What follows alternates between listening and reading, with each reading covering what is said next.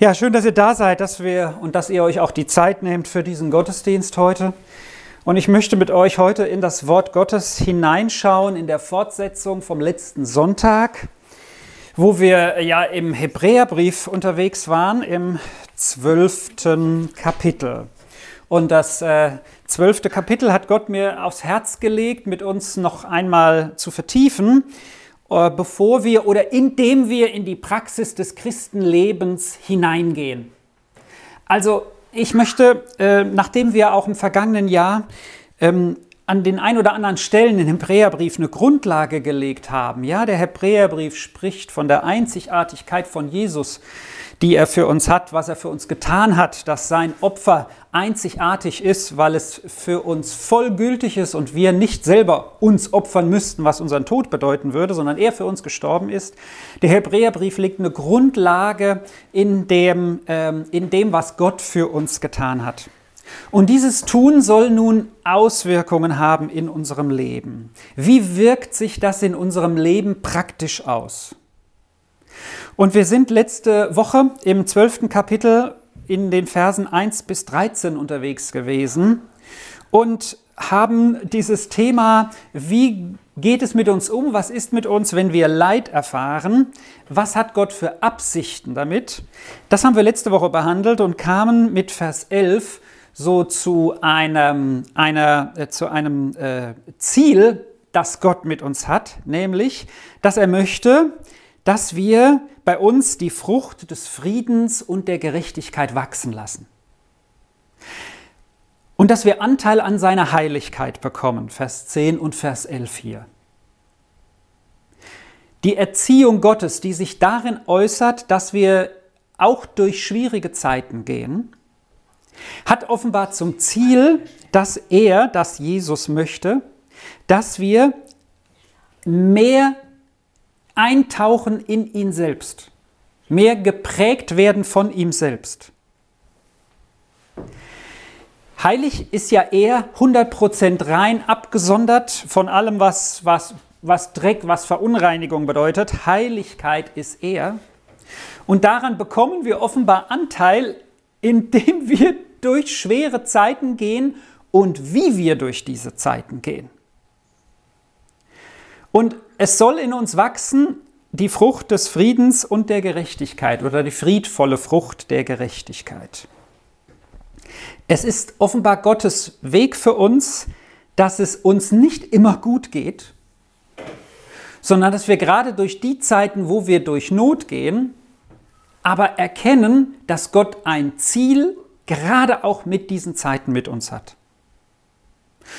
Und ich möchte ab Vers 14 mal drei Verse des zweiten Teils des zwölften Kapitels lesen, in denen der Schreiber vom Hebräerbrief dieses Thema, wie gehen wir mit Leid um, wie ist es, wenn wir uns wie von Gott geschlagen fühlen, möchte ich mit uns fortsetzen. Und er schreibt hier ab Vers 14, dem Frieden jagt nach mit allen und der Heiligung, ohne die niemand den Herrn schauen wird dem Frieden jagt nach und der Heiligung, ohne die niemand den Herrn schauen wird. Gebt acht, dass niemand hinter der Gnade Gottes zurückbleibe, dass nicht ein bitterer Schößling aufschießt und eine Plage wird und viele durch ihn angesteckt werden. Und dass kein Unzüchtiger oder Gottloser unter euch sei, einer wie Esau, der für ein einziges Essen sein Erstgeburtsrecht hergab. Ihr wisst ja, dass er verworfen wurde, als er hinterher den Segen erben wollte, denn er fand keine Gelegenheit mehr zur Umkehr, obwohl er sie mit Tränen suchte. Das sind Verse, mit denen müssen wir uns auch beschäftigen, um sie einordnen und verstehen zu können. Ich möchte starten mit Vers 14 und gebe der Predigt heute, den Gedanken für heute, drei Überschriften, drei Titel, nämlich Heiligung, Gnade und der Moment. Heiligung, Gnade und der Moment. Heiligung. Wie ich zum Eingang schon sagte, Gott will, dass wir an seiner Heiligkeit Anteil bekommen.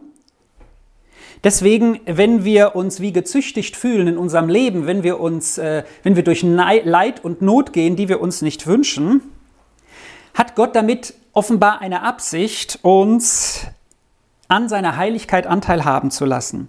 Und nun heißt es in Vers 14, dem Frieden jagt nach mit allen und der Heiligung, ohne niemand den Herrn schauen wird.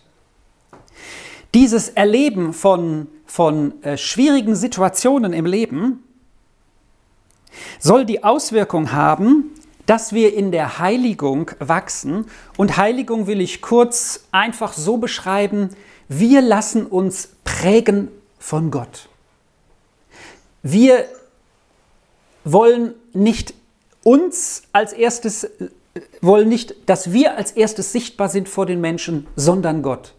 Und das zeigt sich, das ist auch die Praxis, die ich erlebe als Pastor, wenn ich mit Menschen spreche oder ihr vielleicht auch oder wahrscheinlich auch, gerade wie Menschen durch leidvolle Situationen gehen, ist für mich beeindruckend. Wenn einer ein Happy Erlebnis hat, Happy Clappy, ja, ist ja schön, da freuen wir uns alle irgendwie mehr oder weniger emotional. Aber wie ist es, wenn wir durch schwierige Zeiten gehen?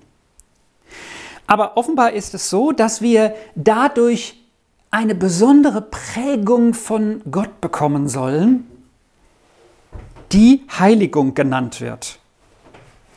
Und dass es etwas ist, das uns näher einmal zu Gott führt, in der Heiligung und näher auch zum anderen führen soll, dem Frieden jagt nach mit allen.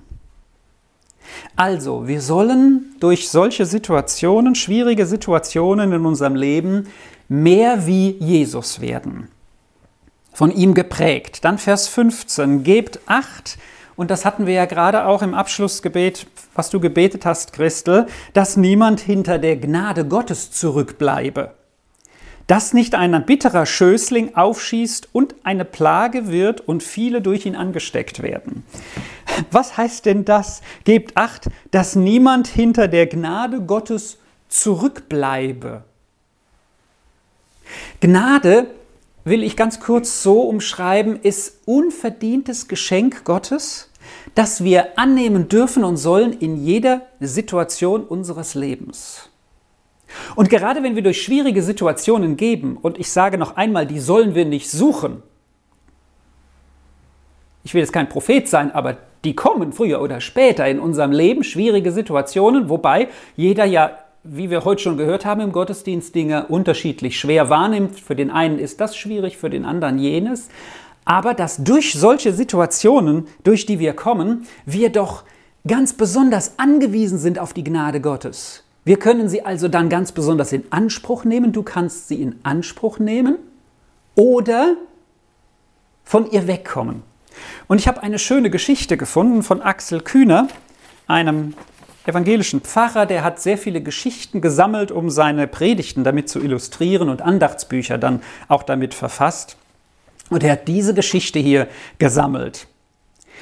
In einem kleinen Dorf wohnte ein großes Glück. Ein Mann und eine Frau bekamen ein Mädchen, das der Sonnenschein aller wurde. Eines Tages wurde das Kind vor den Augen der Eltern von einem Auto überfahren. Das ganze Dorf nahm Anteil an der Trauer der Eltern. Auch nach über einem Jahr war die Mutter über den Verlust ihres Kindes untröstlich. Sie konnte keine Kinder mehr spielen sehen ohne bittere Gedanken. Langsam wuchsen in ihr Hass und Zorn, Neid und Eifersucht und alles, auf alles Lebendige und alles Gesunde. In ihren Gedanken lebten alle Menschen glücklich und zufrieden, nur sie war geschlagen und voller Leid. Hier will ich kurz innehalten. Wie schön illustriert diese Geschichte, die ja ich könnte mal den Axel Kühner fragen, der lebt ja nach wie vor, der Pfarrer, ob die wahr ist oder ob die sich jemand ausgedacht hat, aber sie könnte durchaus wahr sein, denn das finden wir doch auch bei dem einen oder anderen, dem wir begegnen. Da ist so viel Bitterkeit da über das, was im Leben passiert ist. Das ist dieser Schoß der Bitterkeit oder der Schössling, der aufschießt und eine Plage wird. Und wie schlimm, wenn das auch in der Gemeinde eine Plage wird, weil jemand hinter der Gnade zurückbleibt. Solche Situationen zu ergreifen darin, Irgendwann, wir sind keine Maschinen, das geht nicht sofort. Mir ist ganz klar, jeder von uns braucht Zeit auch zur Trauer und all diesen Dingen. Aber irgendwann die Chance zu ergreifen, wo willst du mich hinführen, Herr Jesus? Du siehst doch die ganze Situation. Was hast du da für mich vor, wo ich anderen sogar in einer solchen Situation, wo die eigene Tochter vor meinen eigenen Augen äh, das Leben genommen bekommt, wo ich anderen vielleicht ein Segen sein kann. Und die Geschichte setzt sich jetzt fort. In ihrer Not ging die Frau zum Pfarrer. Der bat sie, durch das Dorf zu gehen und sich aus jedem Haus, in dem kein Leid wohnt, eine Blume zu erbitten. Mit dem Strauß sollte sie dann nach einer Woche wieder zum Pfarrer kommen. Sollte also zu den Häusern gehen und da, wo kein Leid ist, kriegt sie überall eine Blume und hat dann einen fetten Blumenstrauß. Den soll sie wieder zum Pfarrer bringen. Die Frau ging durch ihr Dorf von einem Haus zum anderen. Als sie nach einer Woche zum Pfarrer kommt, hat sie nicht eine einzige Blume, aber einen Strauß von Erfahrungen. Sie musste erleben, dass in jedem der Häuser ein Leid wohnt, eine Not ist und Trost nötig war. So konnte sie manchen Leuten aus ihrer eigenen Schmerzerfahrung raten und beistehen. Das war der Anfang einer inneren Heilung. Ihr Lieben, das ist praktisch erlebte und ergriffene Gnade. Was für ein fantastischer Hilfestellung von diesem Pfarrer. Geht doch zu jedem Haus, ne, das war nicht zu Zeiten von Corona, das ist klar. Geht doch zu jedem Haus, könnte man ja, heute müsste man es digital machen und lass dir eine Blume geben, wo kein Leid ist. Ja, weil du denkst doch, überall geht's allen besser.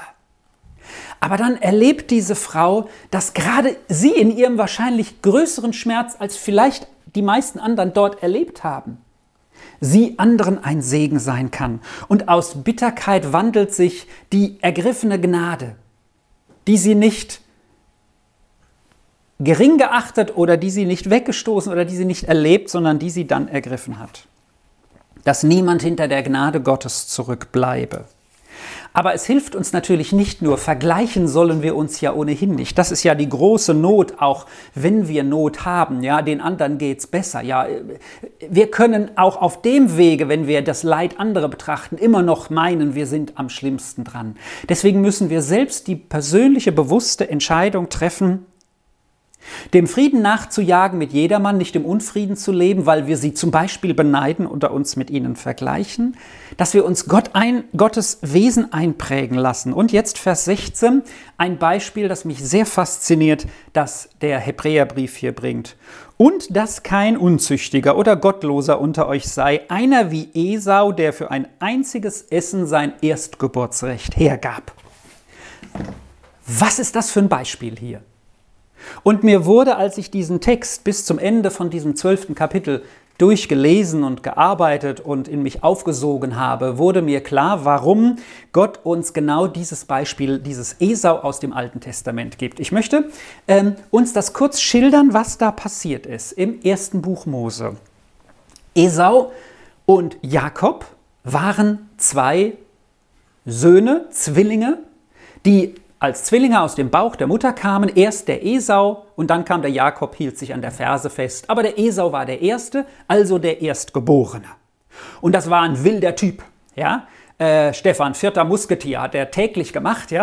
Also so eine christliche Männerarbeit, wo man an die äh, äh, körperlichen Grenzen geht. Der Esau ist raus und hat gejagt und war in der Natur. Und der war der Liebling des Vaters, weil der auch sicherlich mochte, dass der Sohn schön rausgeht in die Wildnis und richtig zeigt, was Männer dort alles bewirken können. Ne? Bären über der Schulter nach Hause tragen und so weiter. Der Jakob war der Liebling der Mutter. Die Bibel sagt, der war schön, schön, schön sittsam. Der ist so ausgeblieben bei den Zelten, hat der Mutti vielleicht beim Kochen geholfen. Keine Ahnung. Auf jeden Fall kochte er auch gerade etwas, der Jakob. Esau kam zurück von einem seiner Beutezüge und war super hungrig. Der war lang unterwegs gewesen, ja, wahrscheinlich hat äh, das nächste Reh auch nicht um die Ecke gewartet, aber er hat es dann erlegt. Kam er zurück, sieht Jakob mit seinem dollen Linsengericht, ja, das war wahrscheinlich eine absolute Delikatesse. Für ihn sowieso, weil er Hunger hatte und sagt, gib mir von diesem Essen. Und Jakob sagt, du kriegst das Essen, wenn du mir dein Erstgeburtsrecht gibst. Ey, Erstgeburtsrecht, weißt du, was das heißt? Das heißt, eigentlich alles zu kriegen. Ja? Der zu sein, der der Chef wird von allen anderen Geschwistern, wenn der Vater gestorben ist. Und der Esau sagt, ah, ich habe so einen Hunger. Machen wir, machen wir. Und der Jakob sagt, ich möchte, dass du schwörst. Und der Esau, da hätte er ja noch mal nachdenken können, was er gerade verisst. Sagt, ich schwöre, ist das Linsengericht und die Bibel sagt, er ging fort. Das war's. Das war's. Jakob hatte eigentlich rechtmäßig das Erstgeburtsrecht in diesem Moment von dem Esau bekommen, der es so, sagt die Bibel, gering achtete. Was bedeutet das, wenn wir weiter in das Kapitel 12 von Hebräer gehen? Hier ist ein Mensch, der lebt aus dem Moment. Versteht ihr, was ich jetzt sagen will? Heiligkeit, Gnade und der Moment. Wir sollen uns prägen lassen, werden wie Jesus. Wir, wir sollen die Gnade Gottes in Anspruch nehmen, seine Hilfe in jeglicher Lebenssituation. Und jetzt kommt das Negativbeispiel. Was macht aber der Moment mit uns? Esau ist sehr, sehr hungrig. Aber dieser Hunger, dieses momentane Gefühl, nicht satt zu sein, sehr, sehr schnell essen zu wollen, führt ihn dazu, alles andere zu vergessen, was er an Privilegien bekommen hat. Das ist der Mensch, der von seinen Gefühlen lebt. Der, auch wenn Gefühle absolut ernst zu nehmen und gerechtfertigt sind, und der Esau war bestimmt ganz arg hungrig, hat er doch den Blick in die Ewigkeit wahrscheinlich nie wirklich gehabt. Und darum geht es im weiteren Kapitel 12. Das will ich jetzt nicht lesen, das könnt ihr aber selbst tun.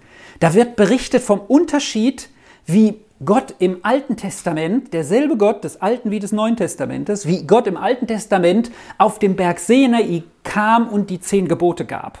Da heißt es hier bei Hebräer so richtig schön zusammengefasst, da rauchte es, da qualmte es, da donnerte es, da war ein Rambazamba, ein, ein, ein, ein, ein, dass die Menschen sagten, wir wollen lieber nichts damit zu tun haben. Das war so dieses, was die Menschen erlebten von ihren Empfindungen her und sagten, mit diesem Gott, bitte, Mose, kümmer du dich drum und gib uns dann die Infos. Aber dann heißt es, vielmehr, sagt der Hebräerbrief, seid ihr nicht zu so einem qualmenden Berg getreten, in dem Gott sich im Alten Testament offenbarte, sondern zum Berg Zion, zur Stadt äh, des lebendigen Gottes, zum himmlischen Jerusalem. Und im Weiteren entfaltet er die himmlische Heerschar. Wir sind als welche, die an Jesus glauben, dürfen, die erkennen dürfen, wer Jesus für uns ist.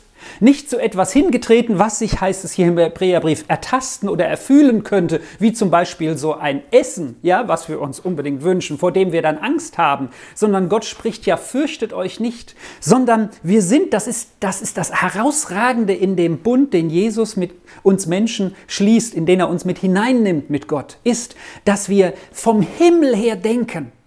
Und dass wenn wir in Notsituationen kommen, nicht diese Notsituation als das Nonplusultra und als das, ich habe jetzt so viel Hunger, ich brauche schnell eine, eine, Linderung, ja, gib mir das Essen, sondern dass wir dann den Himmel und das Ziel im Blick haben, was Gott mit uns hat. Dass wir himmlische Perspektive haben. Das ist, wie es hier heißt, dann im Hebräerbrief ab, Vers, ähm, ab Vers 12, wenn schon jene nicht entronnen sind, die den abwiesen, der auf Erden den Willen Gottes kundtat, wie viel weniger dann wir, wenn wir uns abwenden von dem, der vom Himmel her spricht.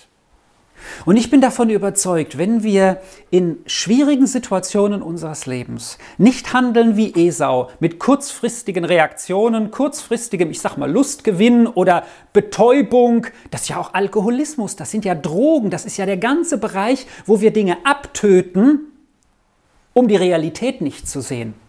Dass wir uns der Realität stellen, aber mit Jesus. Und dass wir mit ihm ähm, äh, in der Gamer-Branche würde man jetzt sagen, bei den Zockern Next Level erreichen, ja, den nächsten Level erreichen, den nächsten, äh, den nächsten Glaubensschritt gehen und sagen, Herr, auch da hilfst du mir hindurch und dann noch viel mehr danach erfahren, was es heißt, Jesus und Gott erlebt zu haben. Nicht, weil wir von dieser Erde abhängig sind. Am Ende des Kapitels heißt es dann, das hier wird alles einmal verändert oder an anderer Stelle in der Bibel zerstört werden. Warum? Damit bleibe, was ewig ist. Und du bist mit deinem Glauben doch an die Ewigkeit angeschlossen. Und wenn es hier heißt, die Hilfe von uns, das ist wie die Hilfe vom himmlischen Jerusalem, himmlische Heerscharen, dann ist das eine Hilfe, die von Himmel her auf unsere Erde kommt. In Vers 23 und zur Gemeinde der Erstgeborenen, das sind doch, das ist doch die Gemeinde Gottes, wo sie sich trifft, auch hier gerade in unserem Zoom-Gottesdienst.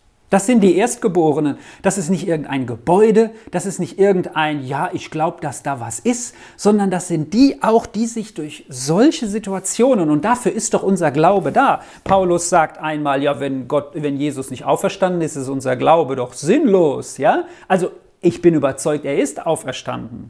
Und genauso hier, unser Glaube, der hilft uns doch in dieser Welt, in der Gemeinde der Erstgeborenen, dass keine Wurzel der Bitterkeit, Bitterkeit aufschießt, sondern dass wir aus der Gnade leben und solche Situationen erkennen als als altes christliches Wort Zurüstung für uns, ja, als Wachsen in der Beziehung zu Jesus, um auf um durch die Situationen ganz unterschiedlich in unserem Leben, die Gott uns führt, ähm, näher zu ihm zu kommen. Denn, und so endet dieses zwölfte Kapitel, denn unser Gott ist ein verzehrendes Feuer. Er ist ein verzehrendes Feuer. Aber was will er verzehren? Doch nicht dich.